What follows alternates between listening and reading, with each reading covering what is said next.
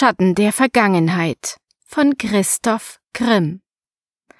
Wo hält es sich wohl versteckt? murmelte Jennifer und ließ ihren Blick über die Ruinen der Stadt wandern, deren Konturen im schwindenden Licht der anbrechenden Nacht allmählich verschwammen. Es, brummte Marco genervt. Gestern war es noch ein Er.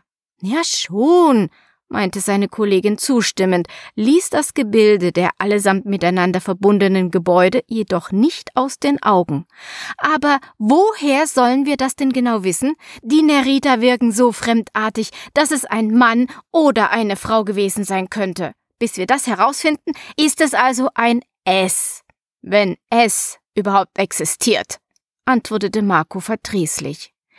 Jennifer bedachte ihn mit einem bösen Blick dem einzigen, den er an diesem Abend bislang von ihr bekam, ohne seine Vermutung mit einer Antwort zu würdigen. Oh, na toll. Er hatte die Chance, mit ihr heute einmal über etwas anderes als Nerida, die Stadt und ihre geisterhaften Bewohner reden zu können, ohnehin gering eingeschätzt.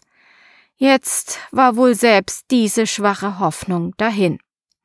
Es ist hier, meinte Jennifer schließlich mit fester Stimme.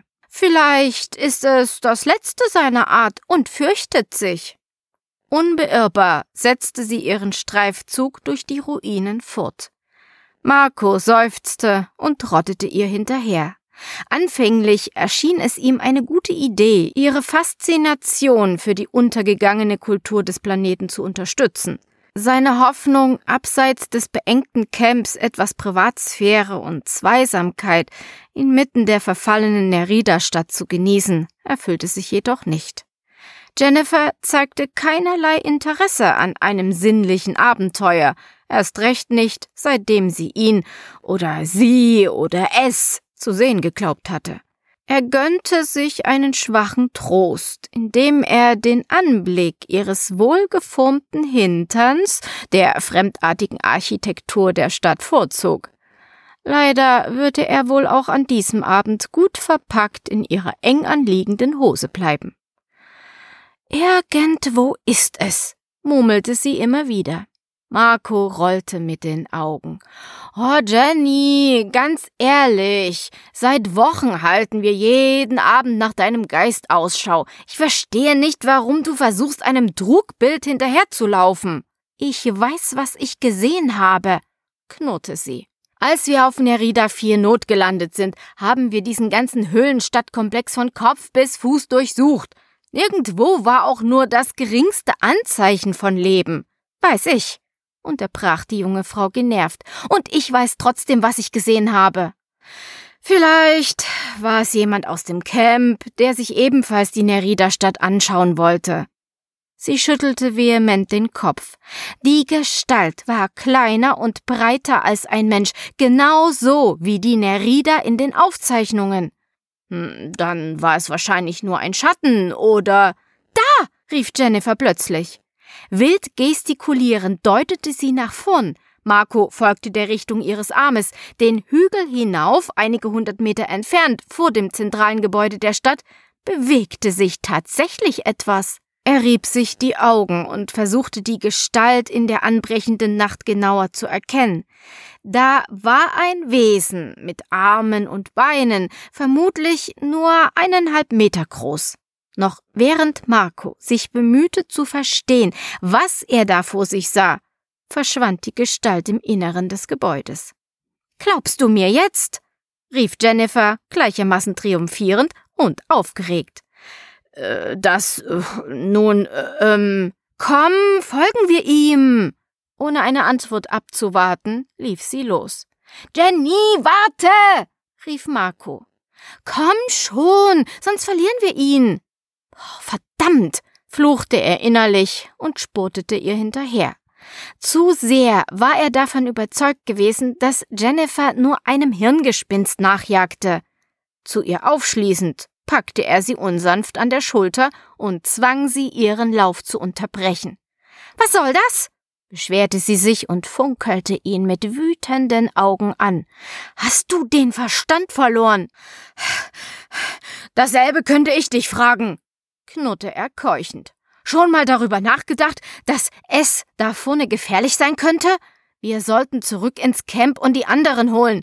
Auf gar keinen Fall, widersprach Jennifer. Bis wir wieder zurück sind, kann es schon längst verschwunden sein. Was hast du denn vor? Ja, was wohl? fragte sie schnippig. Ihm folgen natürlich, herausfinden, wo es herkommt und warum wir es in den Jahren, die wir nun schon auf Nerida 4 sind, nicht bemerkt haben.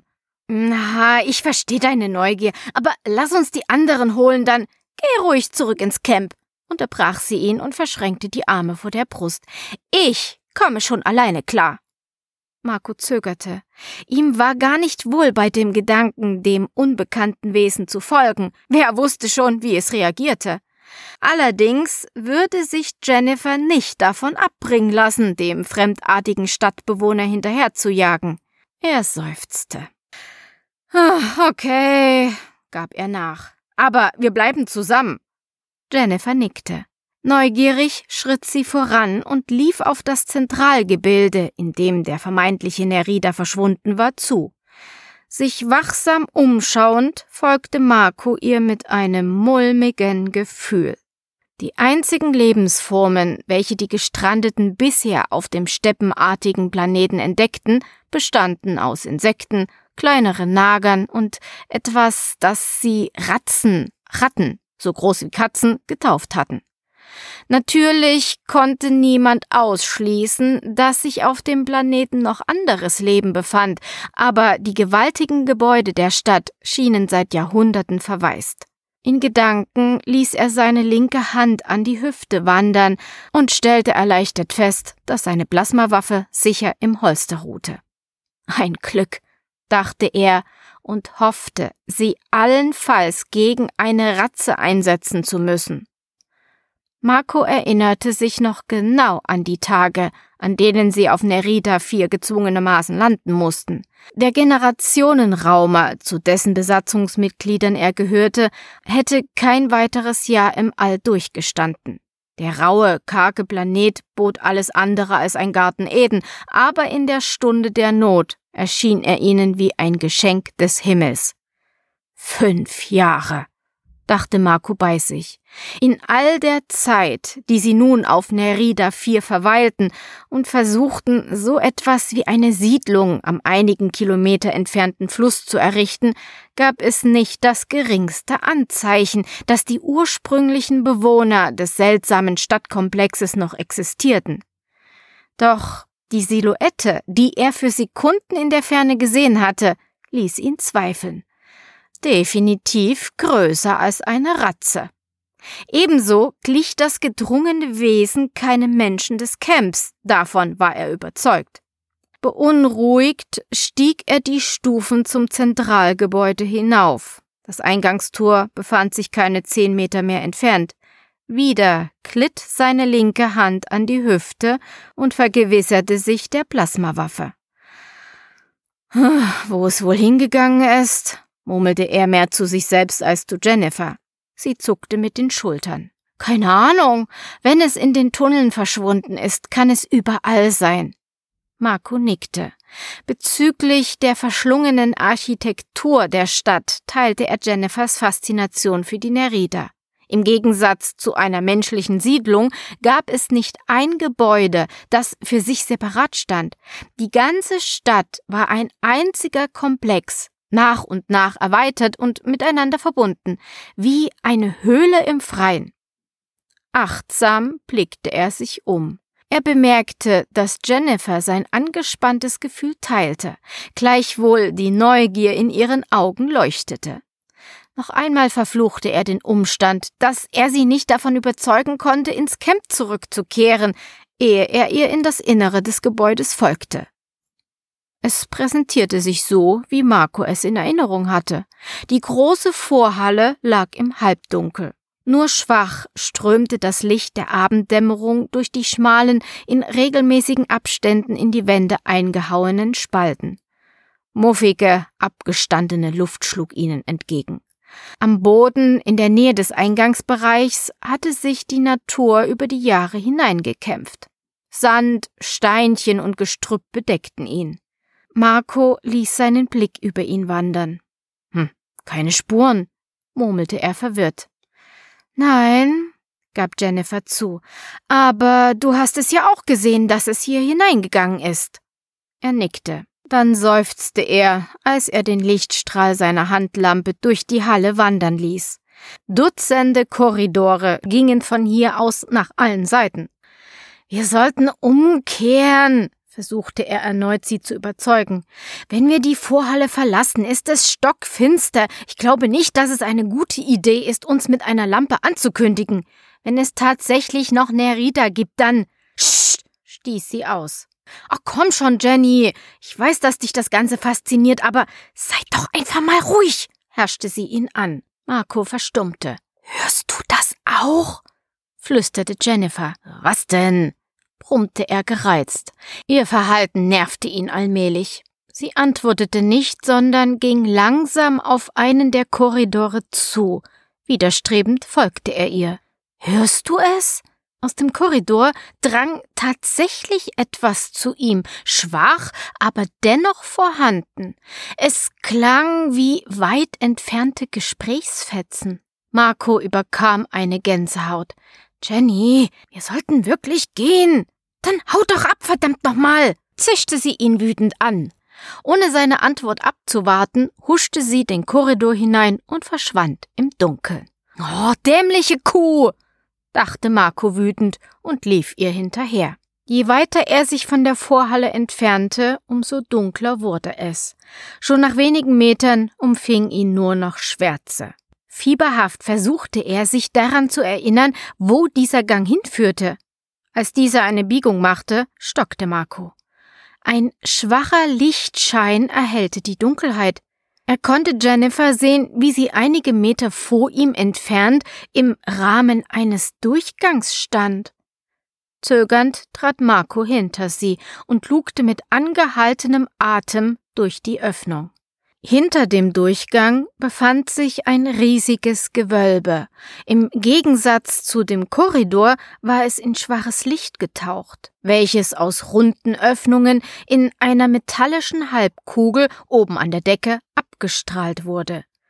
Ein Sockel auf dem Boden leuchtete gespenstisch.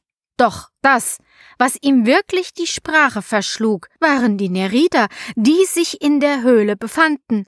Nicht nur der eine geisterhafte Bewohner, dem sie gefolgt waren, sondern fast ein Dutzend von ihnen. Sie standen in einem Kreis um den Sockel und vollführten wogende Bewegungen, während sie auf die Halbkugel an der Decke starrten. Aus ihren Mündern drangen Laute in einer unbekannten Sprache, dargeboten in einem seltsamen, melodiösen Singsang. Das, das, stammelte Marco. Unglaublich, oder? flüsterte Jennifer. Fasziniert beobachteten sie das Geschehen. Der Sockel leuchtete immer wieder schwach auf, gleichzeitig begann sich die Halbkugel an der Decke zu drehen.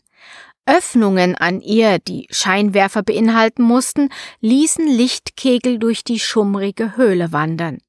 Die Nerida, die ihre langsamen, tänzelnden Bewegungen vollführten, intensivierten ihren murmelnden Gesang. Die Strahlen tauchten sie in ein gespenstisches Licht. Sie wirkten entrückt und wie in Trance. Was machen Sie da? wisperte Marco. Seine Frau zuckte nur mit den Schultern. Sie konnte ihre Augen nicht von den tanzenden Ureinwohnern losreißen. Schweigend beobachteten die beiden, wie die Halbkugel sich immer schneller drehte und ihre Lichtkegel durch das Gewölbe rasen ließ. Gleichzeitig pulsierte der Sockel in der Mitte immer stärker. Die ganze Höhle wurde zu einem Lichterinferno, untermalt von den hypnotischen Klängen der tänzelnden Nerida. Doch plötzlich trat Ruhe in die Bewegung. Die Bodenplatte zeigte ein durchgehendes Glühen, das Kugelgebilde an der Decke richtete einen einzigen Strahl auf einen der Nerida. Dieser wiegte den Kopf, deutete ein Nicken an. Lächelt er? dachte Marco irritiert. Gespannt verfolgten sie, wie der angeleuchtete Nerida den Kreis der anderen verließ, Mühsam und mit schlurfendem Gang schritt er auf den glühenden Sockel zu. Der Lichtkegel folgte ihm wie ein Scheinwerfer. Marco lief ein Schauer über den Rücken, als sich der Gesang der zurückgebliebenen Nerida veränderte. Er schwoll an, wurde fordernder, intensiver. Ganz laut wurde er von dem ausgestoßen, der sich auf der Mitte des Sockes platziert hatte. Getaucht im Lichtkegel übertönte er die anderen Nerida mit schrillen Staccato-Lauten, wie das Gebet an einen fremden Gott. Im Schein des Lichtkegels konnte Marco sein Gesicht betrachten. Die fremdartige Mimik gab ihm Rätsel auf. Sie wirkte vertraut und doch ganz anders als bei einem Menschen. Lächeln? Verzückung? Erleichterung? Freu? Plötzlich sandt die Halbkugel einen intensiven Lichtstrahl nach unten. Der Nerida schrie auf. Marco hielt vor Schreck den Atem an. Was zum die jammervollen Laute des Gepeinigten, der sich unter dem Strahl zusammenkrümmte, hallte durch das Gewölbe. Wie als wollten die anderen Nerida seine Qual übertönen, steigerte sich Tempo und Lautstärke ihres Gesangs. Der Strahl ließ den zuckenden Körper in der Mitte aufglühen, tauchte ihn in gleißendes Licht. Oh, warum? Marco verstand nicht, was den Nerida auf dem Sockel hielt. Sein Gesicht oder das, was noch davon übrig war, spiegelte pure Agonie wider. Seine Schreie erstarben in einem röchelnden Gurgeln, als sein zuckender Körper zu einer glühenden Masse zusammenschmolz. Der anhaltende Gesang der wogenden Nerida war kaum noch als solcher zu bezeichnen. Es klang, als teilten sie die Schmerzen desjenigen, der nur noch aus einem Klumpen gleißenden Lichts bestand. Langsam schwebte die glühende Masse der Halbkugel entgegen. Marco wechselte einen Blick mit Jennifer, die das fremdartige, gespenstige Schauspiel ebenso wenig verstand wie er. Mit offenem Mund sah er der Lichtmasse nach, die in einer Öffnung der Halbkugel verschwand. Dunkelheit machte sich breit und die Nerida unterbrachen ihren Gesang. Mit einem Mal war es still in dem Gewölbe. Doch die Ruhe währte nicht lange. Plötzlich sandt die Kugel nach allen Seiten funkelndes Licht aus. Marco wich überrascht zurück und schrie auf. Im nächsten Moment warf er sich die Hand vor den Mund, um das Geräusch zu unterdrücken. Jennifer sah ihn mit schreckgeweiteten Augen an. Ihm lief es eiskalt den Rücken hinab. Glücklicherweise schienen die Nerida seinen Angstschrei nicht mitbekommen zu haben. Sie wandten sich in dem Schein, welchen das Deckengebilde absonderte. Im Gegensatz zu dem zuvor gepeinigten schienen sie jedoch keine Schmerzen zu empfinden, sondern das Strahlenbad zu genießen. Die zuvor ermatteten Nerida gewannen in dem Licht sichtbar an Kraft. Er hat sich für sie geopfert, kommentierte Jennifer mit erstickter Stimme. Genau, das ist es. Er hat sich für sie geopfert. Marco schüttelte, wie so oft in den letzten Minuten, den Kopf. Ihre Faszination für dieses Schauspiel konnte er nicht teilen. Er wollte nur weg.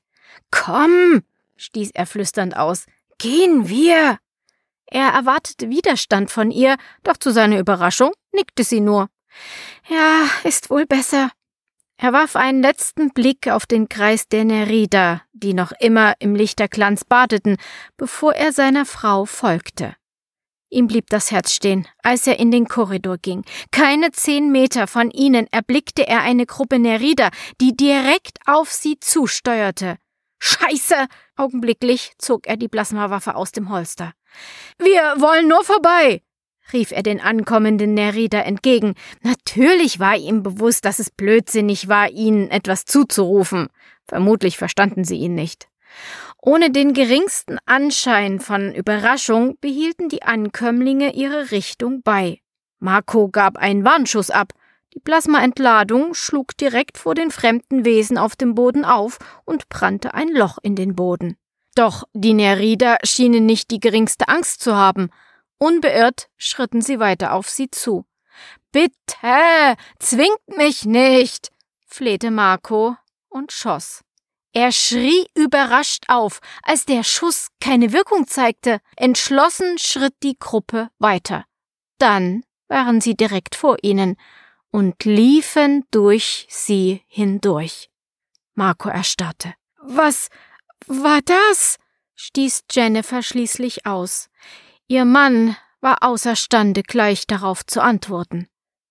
Sie sind nicht real, stellte er verblüfft fest. Äh, was? entfuhr es Jenny keuchend. Sie sind nicht real, wiederholte er. Neugierig und mit frisch erwachtem Mut ging er den Nerida hinterher. Scheiße, Marco, wo willst du hin?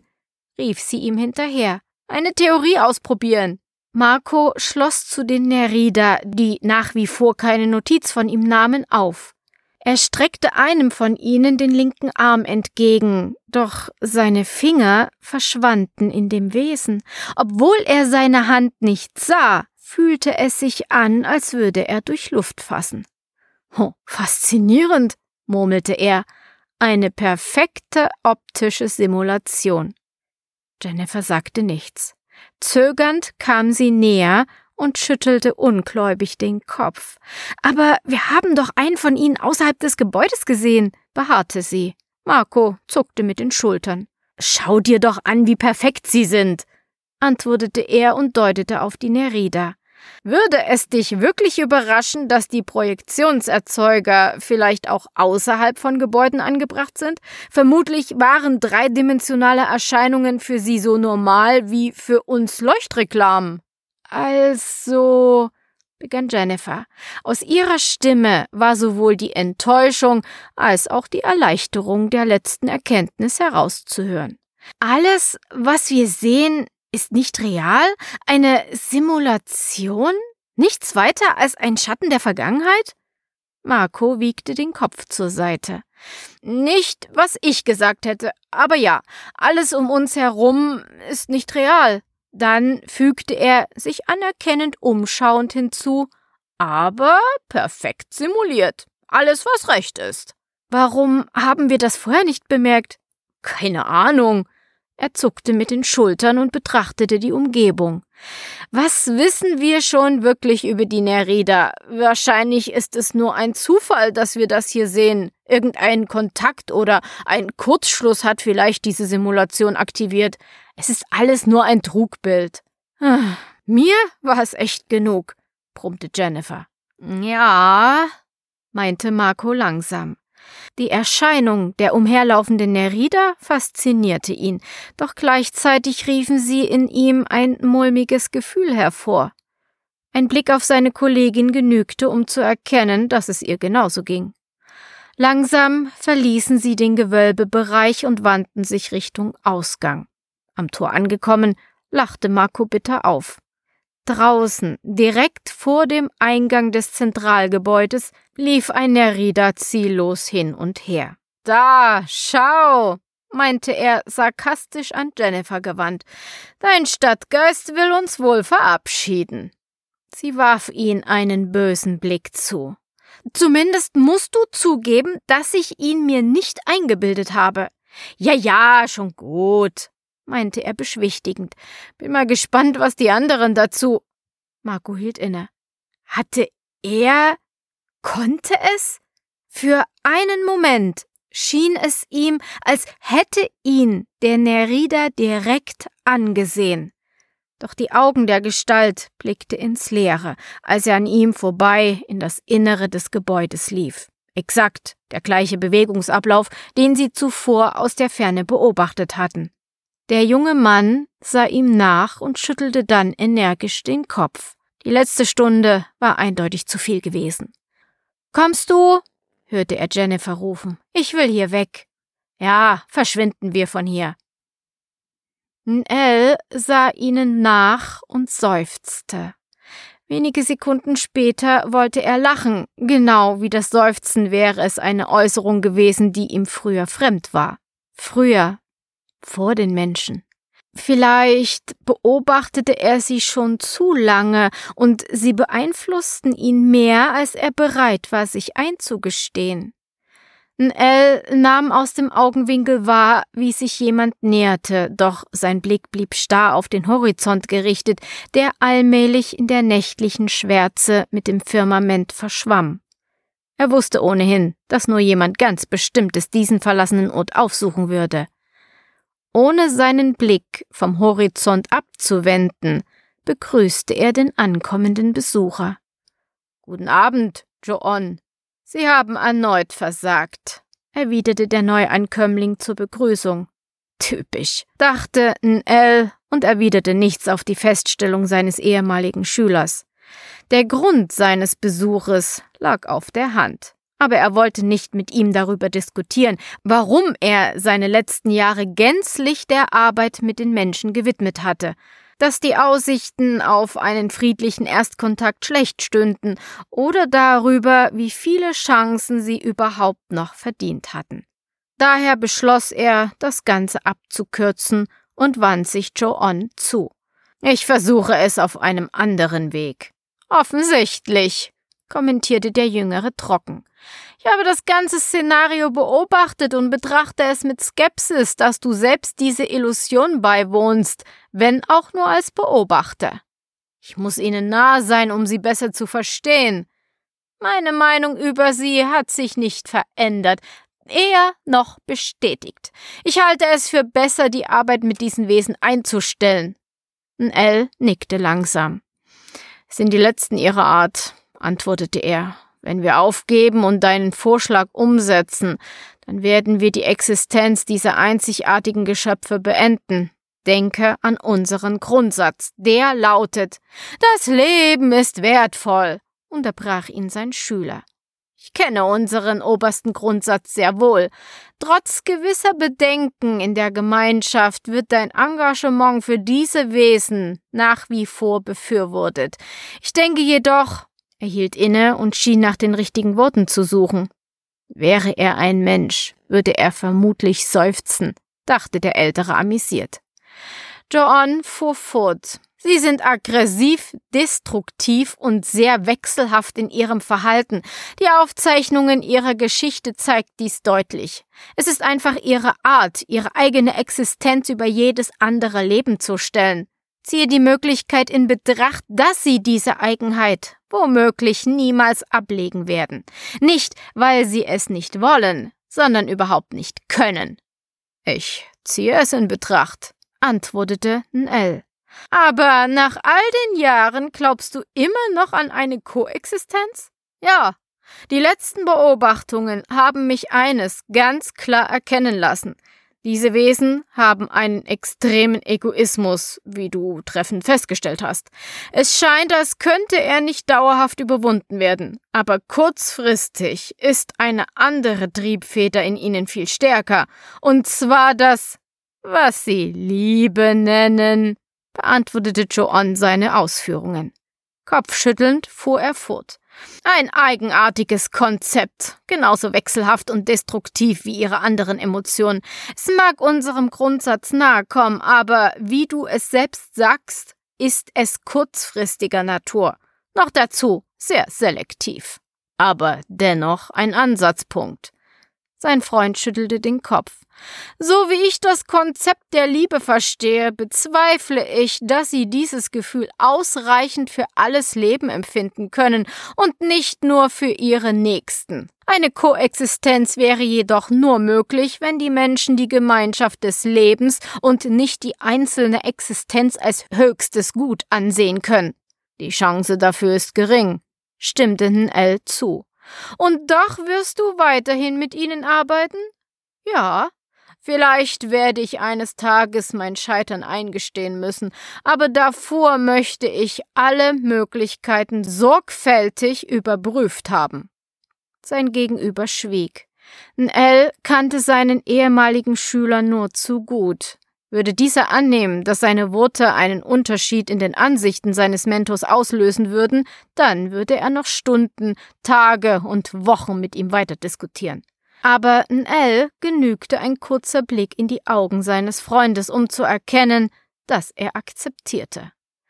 Joan nickte langsam, dann sah er an dem Älteren vorbei in Richtung Horizont.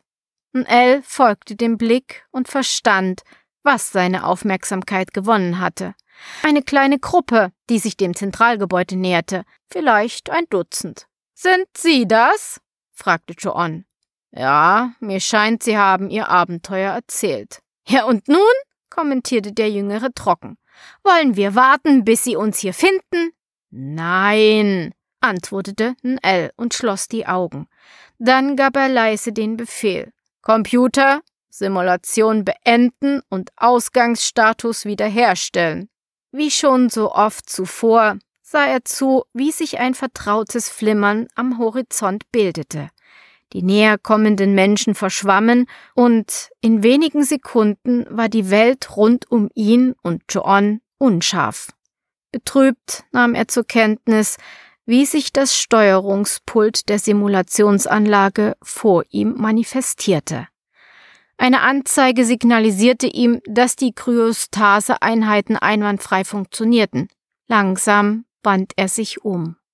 Der vertraute Anblick dutzender miteinander verbundener Metallröhren empfing ihn.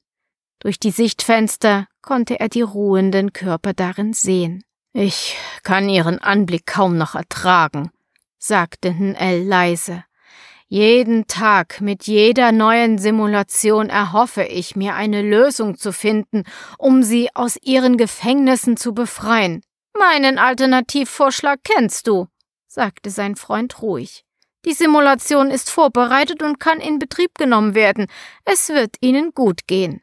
N.L. schnaubte verächtlich. Eine weitere Gefühlsäußerung, die seinem ehemaligen Schüler sicher missfiel, auch wenn dieser sich nichts anmerken ließ. Doch das war ihm egal. Sie in einer Simulation dahin vegetieren zu lassen, bezeichnest du als gut gehen?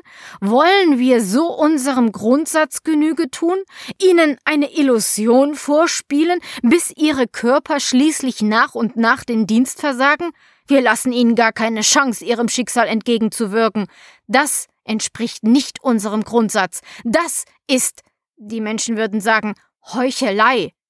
Der Jüngere schwieg einen Augenblick.